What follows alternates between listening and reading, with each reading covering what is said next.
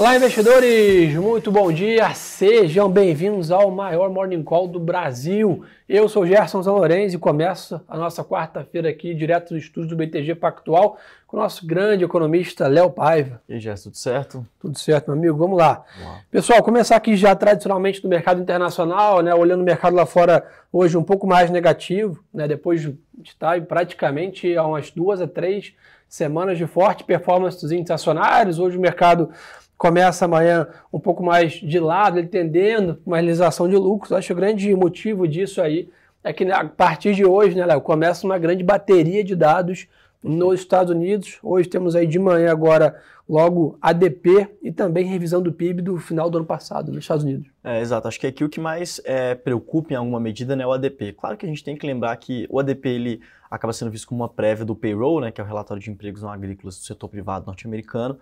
É, o payroll é o mais importante, o mercado dá muito peso para poder medir a atividade econômica com o payroll e, por consequência, movimentos de política monetária. É, mas é bom lembrar, né? o ADP é uma prévia, mas não tem conseguido prever com acurácia nas últimas leituras. Mas ainda assim o mercado não deixa de olhar e eu concordo 100%. Acho que a gente tem muito, muito risco na mesa, muita fala importante do diretor do Banco Central norte-americano acontecendo diariamente e tem um conflito na, na, entre Rússia e Ucrânia, um conflito na Europa Bom ponto. e uma bateria de resultados, né? Então o mercado costuma ficar um pouco mais é, aceso, né? É, então acho que essa grande, né, essa agenda mais agitada aqui tem deixado os investidores um pouco mais em cima do muro nesse comecinho de quarta-feira aqui com o mercado mais de lado, tendendo para uma leve queda. Né? Então anotem os horários aí de novo para comentar com vocês. Temos ADP e PIB dos Estados Unidos agora pela manhã, 9h15, 9h30 da manhã. E 10h30 da noite temos PMI na China, que é um indicador importante também. Óbvio, né, você vai refletir no mercado de amanhã, mas é bom ficar de olho. Ontem aí saíram algumas notícias de uma possível né, redução do ritmo de ataques né, da Rússia em território ucraniano. E agora basicamente fica né, essa, essa sensação ou né, a preocupação se realmente está acontecendo esse movimento. Né? A gente viu hoje, nessa madrugada, uma nova rodada de ataques da Rússia à Ucrânia inclusive em regiões civis ali, o que está preocupando bastante ali a, a, a OTAN. Isso segue deixando, vamos dizer assim, cicatrizes né, no mercado, que é aquilo que a gente fala, né? Quanto mais tempo a guerra durar, mais tempo também o reflexo econômico de sanções, etc., vai se estender, né, Léo? Não, sem dúvida alguma. A gente tem visto alguns pontos positivos nas negociações, mas nada concreto ainda, né? É, a gente tem visto também sinalizações do governo ucraniano até de certa desconfiança com relação aos termos que estão sendo postos na mesa, né? Então acho que aqui a discussão está longe de ter fim, é, mas como você disse, né? inclusive a sanção, ela, a sanção econômica, ela não necessariamente será retirada imediatamente é após o cessar-fogo. Né? A tendência, inclusive, é que ela demore é, a ser retirada após o cessar-fogo. Então, acho que é porque muitos aqui... acordos novos foram feitos com Exato. outros países, né? Exato, tem, muita, tem, tem muitas outras questões envolvidas. Então, acho que é importante continuar é, monitorando com cautela essa situação, mas a, a, gente tem tido algum avanço, né? Então, assim, do, dos males, o menor a gente está caminhando. Acho que isso que é importante. Boa, para dar uma cor que eu estou falando aqui, então S&P cai 0,30, Londres trabalha de lado ali, FTSE estável, né, na Ásia ali Nikkei, Xangai um pouco mais negativos aqui, ainda com essa preocupação no continente asiático ali de algum nível mais intenso de lockdowns ali de, da, da pandemia ainda. Estamos vendo hoje o dólar um pouco mais fraco, tá? DXY para baixo aí cai no 0,30 e renda fixa americana também cedeu um pouco ali, né? Chegou a bater acima de 2,50, agora está trabalhando mais ali próximo a 2,40 nessa, nessa visão. Aproveitar que o Léo está aqui, né? Léo, o petróleo hoje sobe cerca de 2% aqui, 106 dólares WTI e metais avançando em Londres junto com o minério de ferro. É, já indo, indo em linha com os dados um pouco piores de estoques é, do mercado norte-americano ontem, uma queda de 3 milhões de barris. Hoje a gente tem os dados que o mercado olha, como a gente tem a prévia do, do o ADP, a prévia é, do PO, a gente tem é, o API, a prévia do DOE, né, o número do Departamento de Energia norte-americano. A gente tem esses números hoje 11,5, previsão de queda de consenso de mercado de 1 milhão, mas o número de ontem já indicou que a gente pode ter alguma frustração.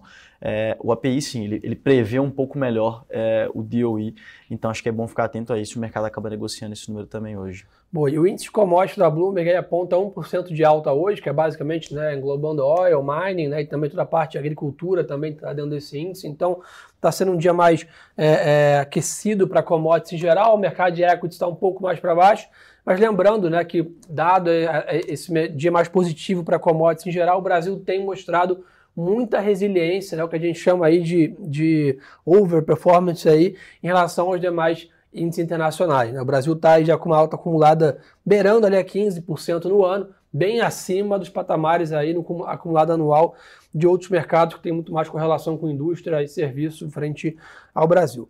Bitcoin tem leve baixa ali, está se, se, lateralizando aí nesses patamares entre 45 e 50 mil dólares, né, ainda seguindo bem na dinâmica de ativos de risco em geral. Né? A gente está percebendo já de um tempo para cá que o Bitcoin vem ganhando correlação com o mercado de ações, por exemplo, né? fazendo parte cada vez mais da carteira dos investidores como um ativo mesmo. Né? Então vale a pena acompanhar esse movimento também. Léo, alguma visão interessante para compartilhar com a turma aí da, de commodities agro aí? Como é que está a nossa visão aqui para os principais produtos? Aproveitar a sua presença aqui hoje. Boa, vamos lá, né? Acho que o que a gente tem visto aqui, o que, que tem chamado a atenção no momento, né? A correção muito forte em café, é, a gente acredita que pensando num prazo mais longo ao longo desse ano, né? Essa correção ela tende a se esvaziar, a gente voltar a pegar um movimento de alta porque a gente tem uma escassez muito grande na oferta, né? Se a gente pegar estimativa para esse ano, estima-se um déficit global de 3,1 milhões de sacas, Ano passado a gente teve um superávit superior a 5 milhões de sacas. Então, um quadro muito apertado, mas o mercado vem corrigindo Sim. porque a Europa ela consome de forma líquida mais de 30% das importações globais de café. Né? Então, acho que isso aqui acaba gerando uma expectativa de é, queda na demanda, né, com toda a questão do conflito, mas parece ser uma queda muito exagerada. A gente já está com preços aí é, nos menores patamares nos últimos quatro meses, e nos últimos quatro meses a gente teve muita informação de oferta deteriorada. Né? E além disso, quando a gente chegar no meio do ano, a gente começa a ter é, uma atenção com relação ao clima, principalmente na região de Minas Gerais, aqui no Brasil. Então, isso também pode trazer uma pressão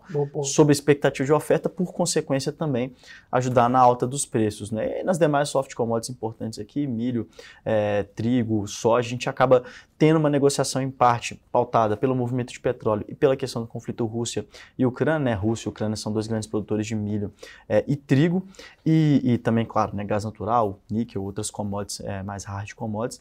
Mas acho que aqui a questão é importante que a gente também tenha olhado é, as revisões dos números do SDA Boa. e da Conab, Conab mais especificamente para o Brasil. Né? Então acho que a gente vai começar a ter um aquecimento disso na segunda semana de abril. É, então, por enquanto, o mercado olha mais para a questão do conflito para poder é, negociar essas commodities e café, é o que chama mais atenção. Show de bola. Pessoal, estamos aí com quase 500 pessoas no Instagram aí, né? bem mais de mil já no YouTube. Então compartilha com os coleguinhas aí que estão começando o dia com a gente. Manda aí o aviãozinho no Insta, compartilha o link aí no YouTube. A gente cresce aí, nosso maior Morning Call do Brasil já é, né, graças a vocês.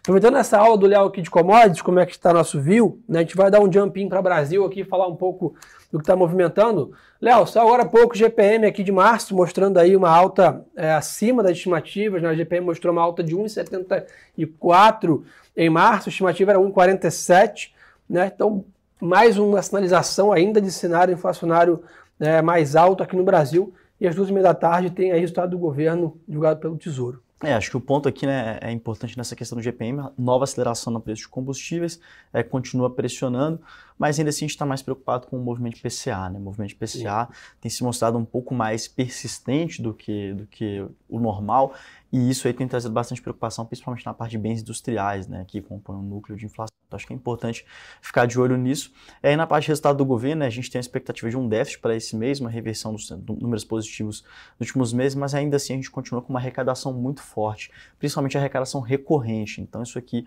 acaba continuando trazendo um viés para as contas públicas, claro. Por outro lado, números positivos acabam fazendo com que a gente é, tenha mais pressões sobre o governo para poder fazer novos gastos. Né? Então tem os dois lados da moeda e a gente e continua ano monitorando. Eleitoral, né? é, e ano eleitoral acaba aumentando essa pressão. Né? Então acho que é importante a gente, é, enfim, ficar um pouco atento a esses outros riscos também, apesar de alguns números positivos. Boa, pessoal, ontem o índice voltou aí a fechar acima dos 120 mil pontos, né? Subiu praticamente 1,07 ali, né? Guinado aí por essa alta das ações do mercado lá fora e de novo aqui a Petrobras também né, mostrando alguma resiliência. Né? A troca do presidente acabou agradando o mercado, né? um nome né, amplamente conhecido no setor, com grande entrada na mídia, etc. Há uma perspectiva que essa mudança vai melhorar a comunicação da empresa com né, a população e com o mercado e que né, o novo presidente vai manter firme essa política né, de, de repasse de preço para preservar o balanço da companhia. Normalmente, a gente viu recentemente, né, as trocas de presidência geravam grande queda nas ações. Dessa vez a gente viu o movimento mais comportado, né, Léo? Sim, a gente tem visto é, o mercado sendo bastante resiliente, né? Acho que, acho que aqui também tem um ponto até um pouco mais profundo, né? Esse cenário de polarização já está dado há tanto tempo que o mercado tem mais negociado é, uma expectativa de alguma surpresa mais positiva, uma, algum outro operando uma probabilidade de um cenário um pouco diferente desse. Então, é por enquanto, essa polaridade ela tem feito com que o mercado fique resiliente. Né? Então, é, ainda existe muita falta de informação, acho que um ponto é importante a ser dado. Então, o segundo semestre deve ser um pouco mais aquecido. Boa, pessoal, seguindo aqui, tá, a gente está vendo o WZ hoje, que é o nosso ETF negociado em Nova York, mostrando uma leve que era de 0,20, então estamos acompanhando aí esse mercado um pouco mais né, amargo, vamos dizer assim, nos Estados Unidos, e as ADRs aqui da Petro, da Vale também aí nessa mesma linha, com poucas oscilações, provavelmente, imagino que o mercado vai esperar esses dados aqui pela manhã para tomar alguma direção mais clara é, dos dados dos Estados Unidos. Outro ponto, né, Léo, tem chamado a atenção, a gente está vendo algum movimento de classes aqui, de greves aqui no Brasil, né? O noticiário hoje mostra aí os funcionários do Banco Central vão seguir em greve, segundo o sindicato, e além disso, a gente está tendo uma greve de motoristas e entregadores de aplicativo em 17 cidades do país.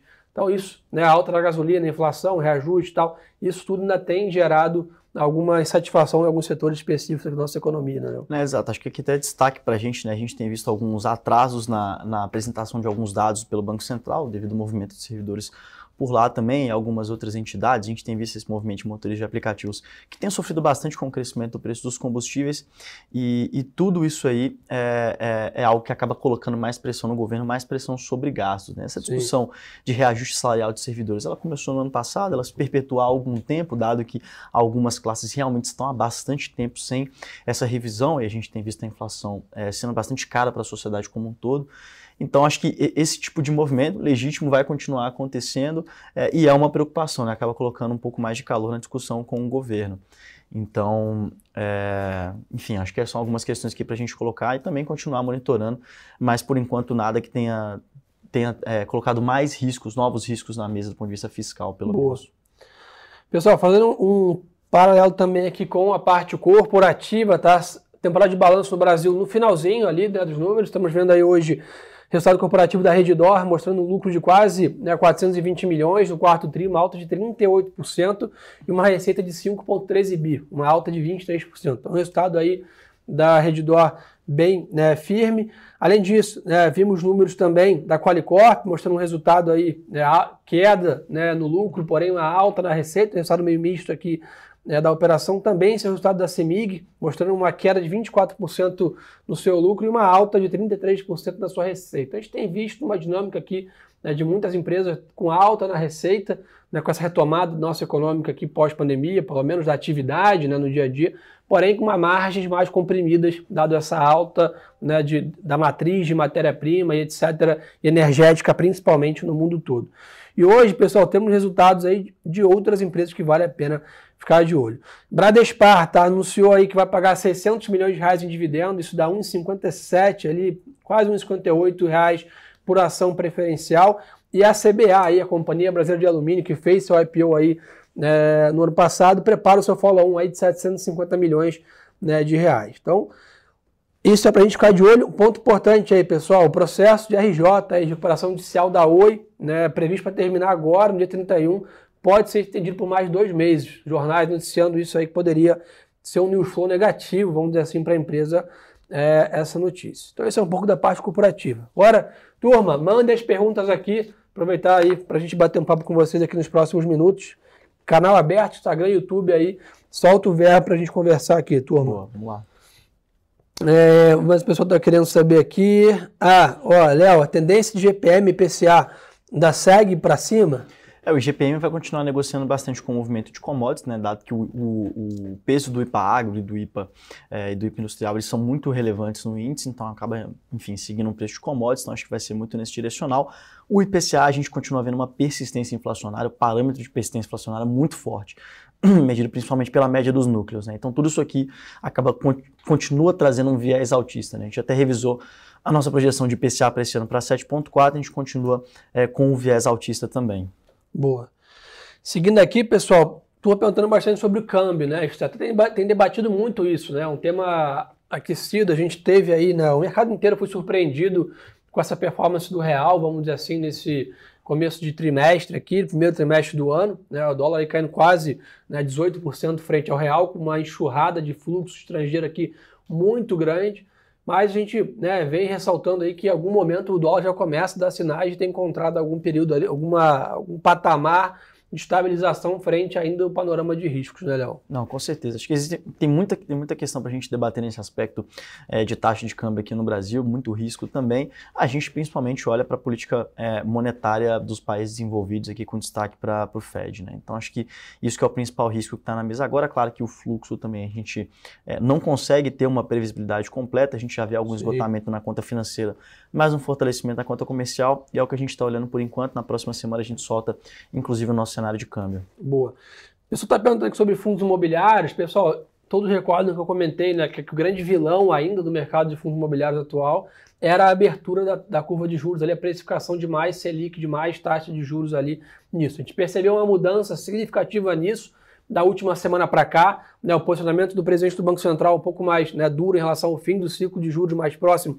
levou a um grande fechamento da curva ali, a gente viu a curva quase 4, 5 dias de queda né, de patamares ali, isso já foi, é, trouxe impactos diretos positivos para os fundos imobiliários. Percebeu o IFIX voltando a performar, né, grandes fundos aqui imobiliários ligados atividade econômica também começaram a retomar, fundos de shopping center, fundos de lajes, né, os fundos de papéis ainda também se valorizando né, com essa visão de GPM, PCA ainda mais alto, ou seja, tivemos da última semana para cá uma melhora do cenário de fundos imobiliários. Sem contar que né, o Banco Central terminando esse ciclo, né, seja em junho, seja com algum ajuste ali né, na próxima reunião, é, maio, junho, só da gente já estar tá bem próximo do fim, né, Léo, que a gente está comentando, que agora a dúvida do mercado já é muito mais um ajuste fino ou não na última reunião, Exato. isso já começa a criar um ambiente melhor para lá na frente começar a se especular o quando que a Selic começa no final de ciclo, dado que a gente imagina que os juros né, vamos dizer assim, um patamar ideal não é uma Selic de 12,75 para a nossa economia. Em algum momento, a gente deve ter uma redução da taxa Selic, né, Léo? É, exato. A gente tem é, basicamente o juro real aqui que a gente considera, né, o juro neutro, né, que nem estimula e nem desestimula a economia. O Banco Central vem fazendo conversas algo em torno de 3,5%, 4%. Né? Então, seria isso, mais a, a nossa meta de inflação, né, que caso a inflação esteja é, ancorada, expectativas estejam ancoradas, alguma coisa é, mais na linha aí de 7%, nessa direção 7, 7,5%. Né? Então, a gente tem hoje um juro de 12 é, 1,75 caminhando para 12,75 na reunião de maio. Boa. É, e claro, né, acho que o ponto do fim do ciclo e até a gente ter um entendimento um pouco mais de como a curva vai se comportar com relação à movimentação de Banco Central, acaba trazendo mais previsibilidade para quem faz valuation de fundos imobiliários e, por consequência, quem olha mercado de fundos imobiliários. Então, acaba aumentando é, a previsibilidade e isso é positivo para o setor. Boa. Turma, um recado importante, quem, quem perguntou onde acompanha o GPM, quando sai, etc. A gente posta muita coisa lá no nosso Instagram, que é um canal que a gente tem mais tempo de conversar com vocês. Então tá aqui no pin do Insta, Gerson Zolorenzi, Leonardo Cepaiva. Quem tá no YouTube vai receber o link no chat, é só clicar e seguir a gente. A gente posta muita coisa bacana lá, radar de notícias, radar de commodities, cenário de câmbio, muita coisa que a gente tem mais um canal para estar tá ao longo do dia e não só pela manhã com vocês bem informados. Léo, obrigado aí pela presença ilustre de sempre. Desde já a todos uma ótima quarta-feira de negócios. Contem com a gente e lembre-se que o melhor ativo é sempre a boa informação.